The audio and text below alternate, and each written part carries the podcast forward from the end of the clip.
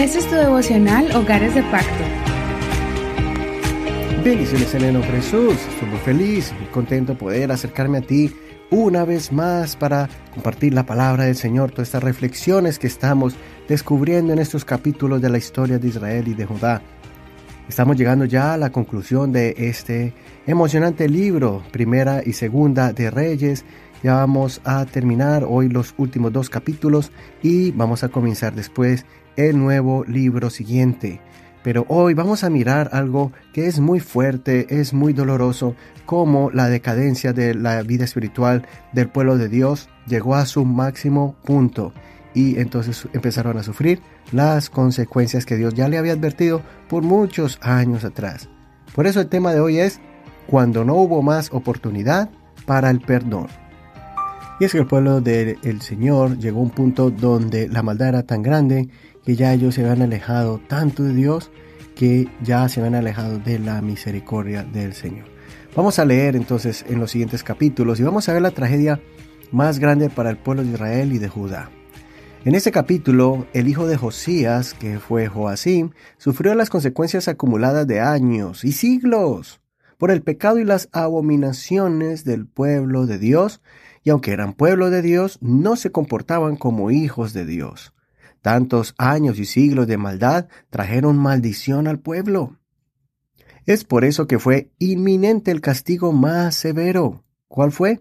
El perder su tierra, el ser despojados, expulsados de la tierra prometida y ser llevados cautivos a tierra extraña. Este es el comienzo de una pesadilla que duraría por lo menos 70 años, donde nadie pudo regresar para construir la ciudad y sus murallas. Todo esto lo había advertido el Señor en su sagrada ley y preceptos dados a ellos desde Moisés, además de todos los profetas que ya les habían advertido por generaciones a que volvieran su mirada a Dios. Notemos aquí que podemos leer que la causa de la caída de Judá fue por culpa de los pecados del rey Manasés. Este rey no pensó en el efecto doloroso de las consecuencias de sus acciones que caerían en su pueblo y sobre su descendencia. Recordemos que Dios es fiel y también recompensa a aquellos que son fieles y bendice sus generaciones. Aunque más adelante en otros libros de la Biblia vamos a ver que ellos, después de setenta años, volvieron a sus tierras Nunca Israel y Judá volvieron a ser los mismos de antes, con su poderío, con su autonomía y quietud que antes gozaban. De ahí en adelante, durante los siguientes siglos, los judíos fueron sometidos a servidumbre e injusticias por medio de otros imperios que invadieron la tierra de Israel. Vamos a leer en Segunda de Reyes, en el capítulo 24, en el verso 1 al 4, como referencia de este capítulo. En sus días subió Nabucodonosor, rey de Babilonia, y Joacim fue su vasallo durante tres años. Luego cambió de parecer y se rebeló contra él. Entonces el Señor envió contra él tropas de los caldeos, de los sirios, de los moabitas y de los amonitas, y las envió contra Judá para destruirla, conforme a la palabra que el Señor había hablado por medio de sus siervos los profetas.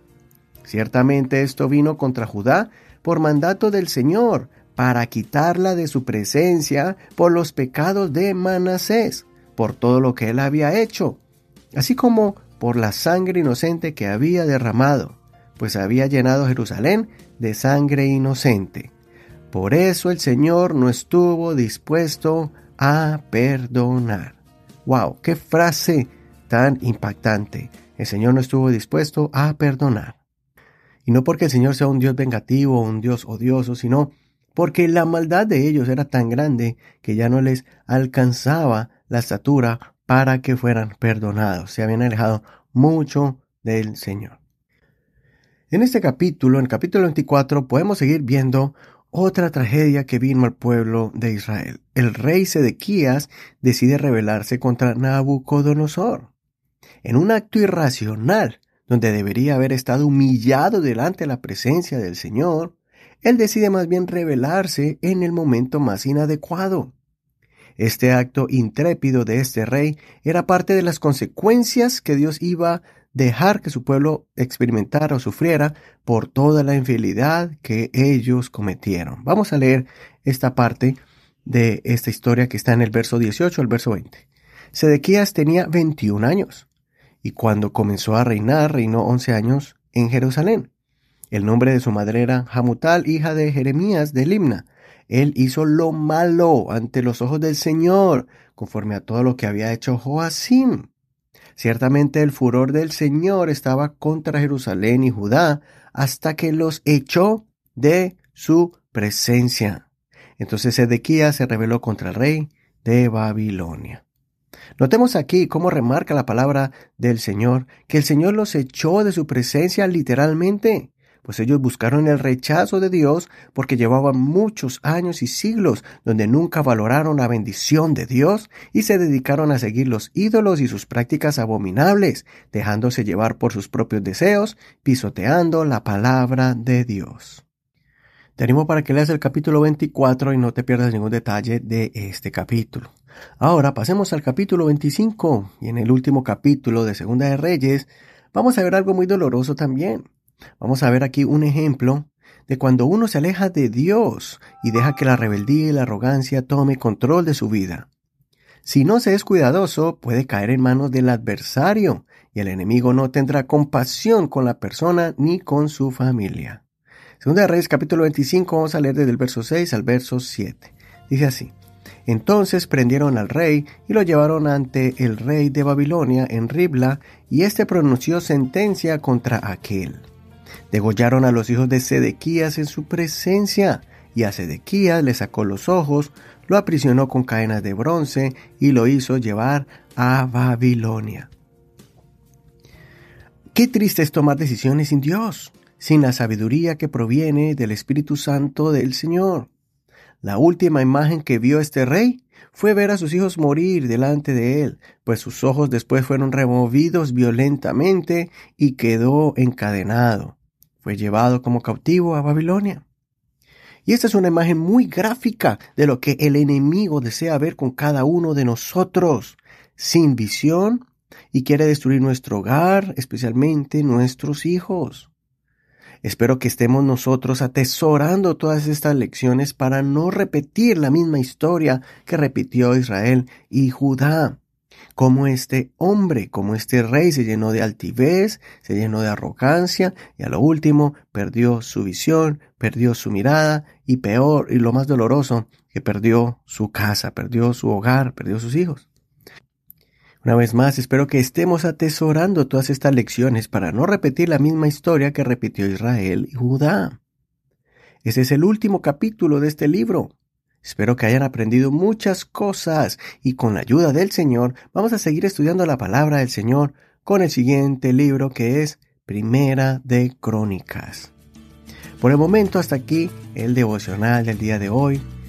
Espero que el Señor escuche tu oración, derrame sobre ti muchas bendiciones, te envío a la distancia un abrazo y gracias por tu apoyo a este ministerio.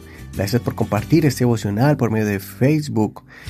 Recuerda que tenemos nuestra página como Hogares de Pacto Devocional, ahí la podrás encontrar en esta red social y podrás compartir los devocionales. Además, podrás escucharlo dándole clic al título o al logo de cada programa. También puedes recibir estas enseñanzas por WhatsApp. escríbenos al 1562-551-2455. Añádenos a, a tus contactos y allí podrás encontrarnos Escríbenos si quieres recibir estos devocionales por WhatsApp y también si quieres saber más información en cómo aportar o cómo colaborar para este ministerio, escríbenos también. Muchas gracias por su aprecio, por su cariño, por sus palabras de agradecimiento por este ministerio.